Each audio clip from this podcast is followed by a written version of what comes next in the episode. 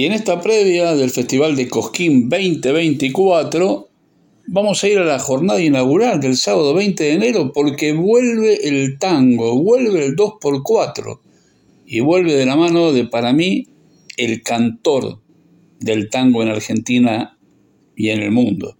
Se llama Ariel Ardit, lo tenemos en línea. Hola Ariel, Luis Dijano te saluda, gracias por atendernos. ¿Cómo te va Luis? Un gusto saludarte. Me encanta que vuelva el tango a Cosquín que tanto se necesitaba y en la jornada inaugural con tu presencia? Bueno, para mí es algo, te voy a decir, bastante anhelado, porque, bueno, soy de Córdoba, la gente, la mayoría lo sabe. Sí. Si bien me crié acá en Buenos Aires, nací en Córdoba y, he ido muchísimas veces al festival. Mi mamá participó del Precosquín eh, como cantante, Adriano Oviedo, y he ido, yo todos mis veranos eran en Córdoba en la adolescencia y muchas veces he ido al festival como público y la verdad que, bueno, ahora ser convocado como cantante de tango, para mí es muy importante. Primero por, por ser de Córdoba y por, por haber visto el festival del otro lado y, por la responsabilidad que implica esto que acabas de decir vos, vuelve el tango. Y bueno, no, es que hay una programación todos los años tanguera, entonces, bueno, como es algo eh, selectivo, digamos, a mí me da, me da una mezcla entre alegría y de muchísima responsabilidad lo que voy a representar. Si bien Cosquín es el, Festival Nacional de Folclore, bueno, el tango es el folclore de Buenos Aires y me parece muy oportuno que, en la programación incluyan al tango como han hecho otros años. Vos sabés que no sé, para mí hemos pregonado todos los años, el tango no puede faltar porque es nuestro tango de la capital, es nuestro folclore de la capital federal. Así que no podía faltar en el Festival de Folclore de Cosquín. Festival tiene un, panorama muy amplio de, toda la música nacional. Es cierto que, la programación de Cosquín, bueno, va cambiando año a año y bueno, que, en esta oportunidad le toca de nuevo, le toque de nuevo al, tango, me parece, me parece muy oportuno por el festival, me parece oportuno también para ese público que, que va a ver, bueno, precisamente lo que se pregona, el Festival Nacional de Folclore, donde, bueno, está incluido el tango. Así que, bueno, yo estoy muy, muy contento de poder participar. Ariel, tenés un repertorio muy amplio, tenés unos discos impresionantes que han recorrido el mundo con tu canción. Digo, ¿cómo elegiste la lista de temas o cómo elegís la lista de temas para esta jornada inaugural de Coquín? Bueno, te cuento que algo bastante difícil porque de hecho ya hice como seis eh, órdenes alternativos. Eh, a medida que van pasando los días, claro, voy cambiando y pienso, y bueno, tengo una actuación de 25 minutos, que, que o, muy poco o muchísimo, depende, depende cómo lo quieras ver. Y, bueno, entonces, eh, la verdad que yo ayer terminé de hacer como un retoque, tratando de un poco de empatizar con el espíritu del público de Cosquín, que es un público que va bueno, primero que es un espectáculo al aire libre, eh, dentro de un marco festivo que es el folclore, y, bueno, yo voy con una formación de cuarteto, piano, violín, bandoneón y contrabajo, y bueno, tratando de, empatizar con ese espíritu, pero bueno, el, el repertorio ya lo tengo, te diría, casi, casi definido desde ayer. Lo que no quita que de acá a unos días, ya lo igual lo tengo que pasar al repertorio de la organización del festival la semana que viene, pero pero bueno, no, no es algo que me salió tan fácil, porque si fuese eh, una presentación en otro lado, hay un repertorio que uno viene haciendo y que ya tenés más o menos un, orden armado, pero bueno, acá hay algo que hay que armarlo de manera especial y puntual, y, bueno, y no tengo experiencia tampoco con el público de Cosquín hacia el tango, así que bueno, espero, espero haber elegido bien. Ariel, yo te puedo contar algo, que Cosquín, si bien es un público festivalero, obviamente, pero cuando el cantor le demuestra lo que vos seguramente vas a demostrar el próximo sábado 20, se va a convertir en un teatro, en un templo, esa Plaza Próspero Molina. Me tranquiliza mucho esto que me estás diciendo porque la verdad que no, te digo que me, me, tiene nervioso, pero sí ansioso porque, bueno, sé, sé cómo es el público de Cosquín como público, de, de, haber escuchado comentarios de artistas que han estado en el escenario y entonces, bueno, no, no deja de impacientarme esa sensación y por supuesto ojalá suceda esto que estás diciendo vos. Yo voy a tratar de hacer y de llevar lo mejor que, tenga para la ocasión. Y, sé que es un público exigente, por eso es que, ya te digo, he cambiado varias veces el repertorio y en cada ensayo hemos ido agregando o sacando alguna cosa. Y, bueno, ya, ya veremos ese próximo sábado 20 a ver cómo, cómo va todo. Seguramente muchos de los que van a estar en la Plaza Próspero Molina, incluso los que vamos a estar cubriendo el espectáculo, nos vamos a acordar de tu himno nacional argentino en cada presentación de Argentina, ¿no? En tu momento. Yo creo que no hubo versión del himno como la que cantaste vos, Ariel. Fue emocionante. Fue, fue algo, ese fue un sueño cumplido, porque yo el himno lo grabé en el 2013 con, con la orquesta típica, con la idea de, de agregar una nueva versión a todas las que ya había del himno pero también con una intención futbolera de, sumar. Se había puesto de moda en su momento eh, que la gente cantaba o tarareaba la introducción del himno. Y yo digo, pero si tiene una letra hermosa, ¿cómo la gente va a cantar la, introducción?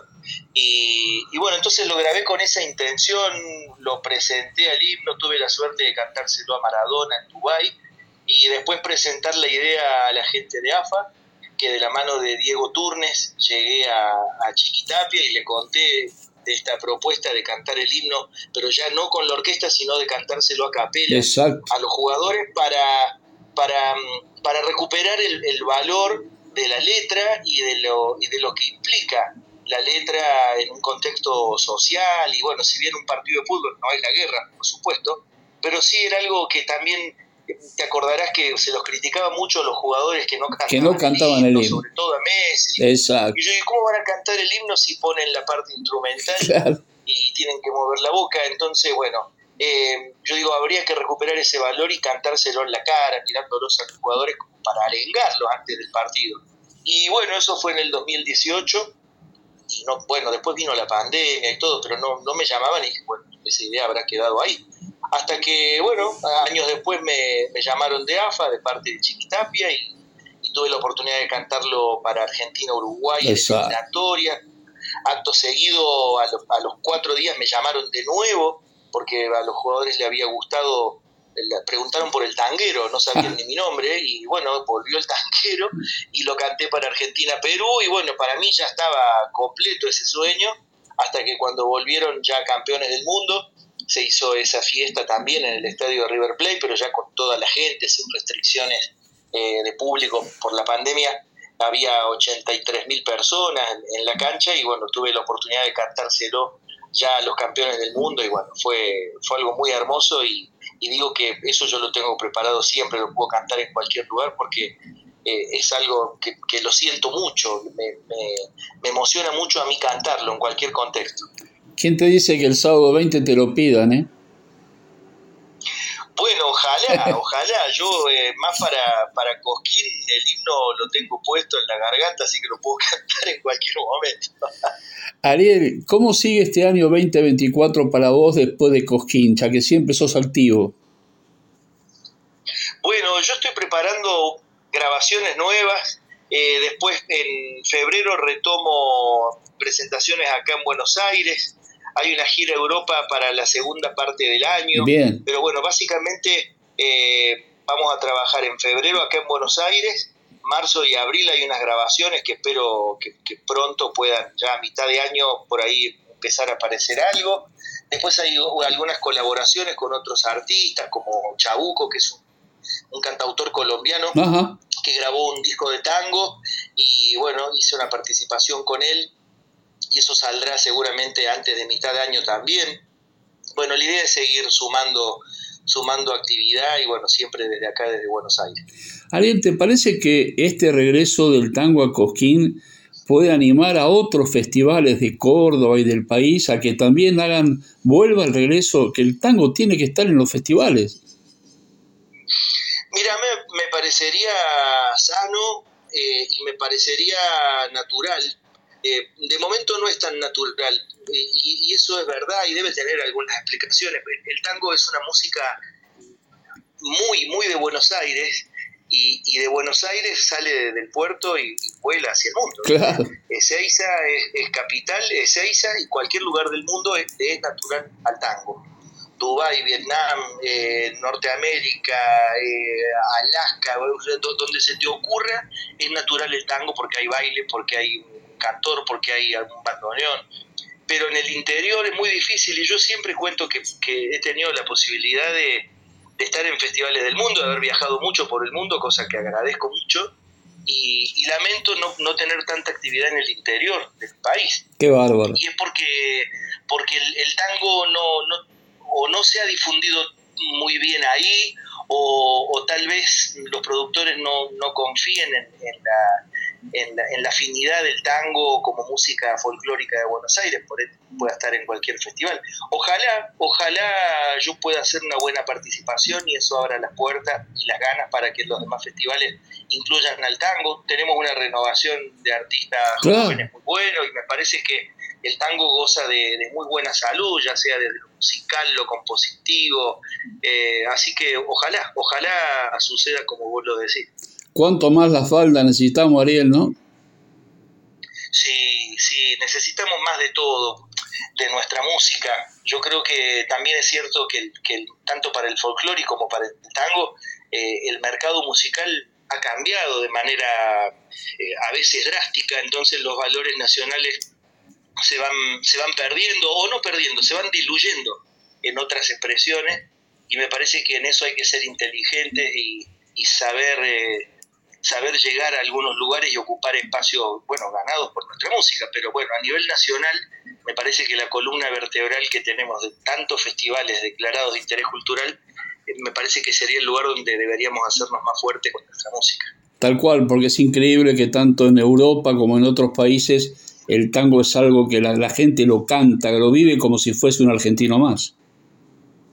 Sí, exacto, y, y yo me refiero a esto de poder eh, hermanarse a, la actualidad musical. No sé, yo ahora tuve la posibilidad de, haber sido invitado por un artista como Bizarrap, que, hace música urbana, y, él fue a los Latin Grammy, donde nunca se había presentado un cantante de tango. Y, y pese que es una categoría que se nomina y que se premia con un Latin Grammy, y es una categoría que se entrega horas antes, o sea, se entrega en otro horario y a veces hasta en otro recinto. Pero bueno, eh, se entrega un premio y, yo tuve esa participación ahí y vi realmente eh, primero la generosidad de un artista tan joven y, tan y, tan masivo en este momento que haya, haya puesto los ojos en el tango como, su música, como su, su manera de, de, identificación cultural a la música que él hace, que es de acá también. Eh, y participar ahí y ver cómo a la gente cuando apenas aparece un bandoneón o aparece un marcato de un piano y un cantor de tango, es una música que se ha ganado gracias a, todos nuestros antecesores como Gardel, Gobi, Troilo, Darienzo, Canaro, eh, todos, todos los que han hecho historia por Europa. Eh, hay un respeto muy, muy bien sentado con el tango, una música que, solamente la escucha ya a la gente la pone en una situación de, seriedad y de respeto. Entonces, bueno, me parece que hay que empezar a encontrar otro tipo de canales de difusión para que nuestra música no se diluya del todo y siga estando vigente. Ariel, ¿qué sentís cuando Raúl Lavie dice que Ardit es el que se le acerca más al cantor popular Carlos Gardel? bueno, primero lo siento como, como un elogio. Yo no, no, había escuchado que dijo eso, pero Raúl es alguien que, que con los años, él me conoce desde que yo empecé a cantar y yo siempre con, con mucho respeto hacia, hacia la figura más emblemática que tiene el tango y sin duda. Eh, por años, por, por, referencia, por cantidad, por la, por la carrera que él ha hecho. Y, mira vos, con los años tuve recién el año pasado la posibilidad de compartir con él una gira y, fue durante el Mundial y vimos varios partidos juntos y, tuve la posibilidad de, conocer lo, lo, otro que uno no ve de Raúl Lavie y de, de lo grande que es como artista y como persona. Así que si él dijo eso, yo le agradezco mucho. Yo tengo mucho laburo con tratar de ser un mejor Ariel Ardit cada, cada día y, bueno, Gardel es mi máximo referente, por supuesto. Tal cual, lo dijo bien en la falda, en la falda de este del año pasado cuando se le hizo una nota y hablaba de la nueva camada de artistas eh, tangueros, de cantantes tangueros, que hay buenos y tantos, ¿no? Que se merecen toda la difusión y toda la promoción. Sí, Raúl es, un, es, de las personas que hay que aprender porque Raúl es, eh, y, no hablo solamente de, los estilos, viste que los cantantes pueden, eh, en la gente eh, siempre se opina sobre lo que gusta o lo que no gusta, pero Raúl es alguien que ha hecho una carrera donde realmente él ha, hecho, ha hecho gala de esto de poder desdoblarse y sacarle más partido al cantor de tango como actor, trabajando en novelas, en películas, en musicales, eh, siempre siendo Raúl Lavie, nunca perdiendo su estética. Entonces es, muy importante la palabra de él y, esto que él ha logrado con el tango de, llegar a otros espacios. Entonces, en ese sentido, es alguien de los que están en actividad, de los más importantes, por supuesto. Ariel, inmensas gracias por estos minutos. Lo mejor, ahí vamos a estar en el Cosquín 2024 apoyando y escuchándote.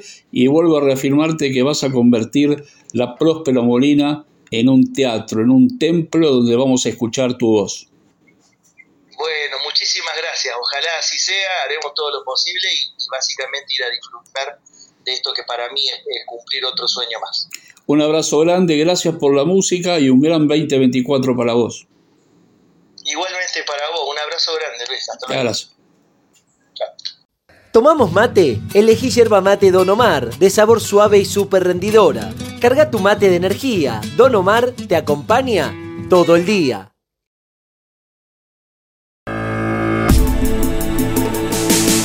Quien piensa y escribe una canción no solo pone la letra para decir o las notas para cantar, abre también su corazón para contar el tiempo, el lugar y la historia de muchos.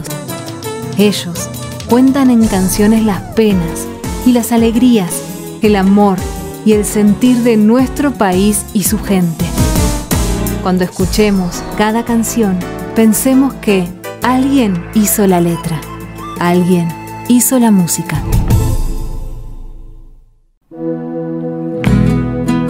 Tupac Music llega a Cosquín único medio digital de Buenos Aires. Streaming desde la Plaza Próspero Molina. Contenidos exclusivos. Cobertura junto a un gran equipo. Luis Dillano, Nora Barros, Blanca López, Toto Albarracín, Gabriel Cariaga, Pacho Barroso, Claudia Suárez, Lorena Albarracín, Eli Ortega y Omar Cariaga. Sumate a nuestras plataformas y disfruta del Festival Mayor de Folclore, Cosquín 2024. Lo vivís por Tupac Music, mucho más que folclore.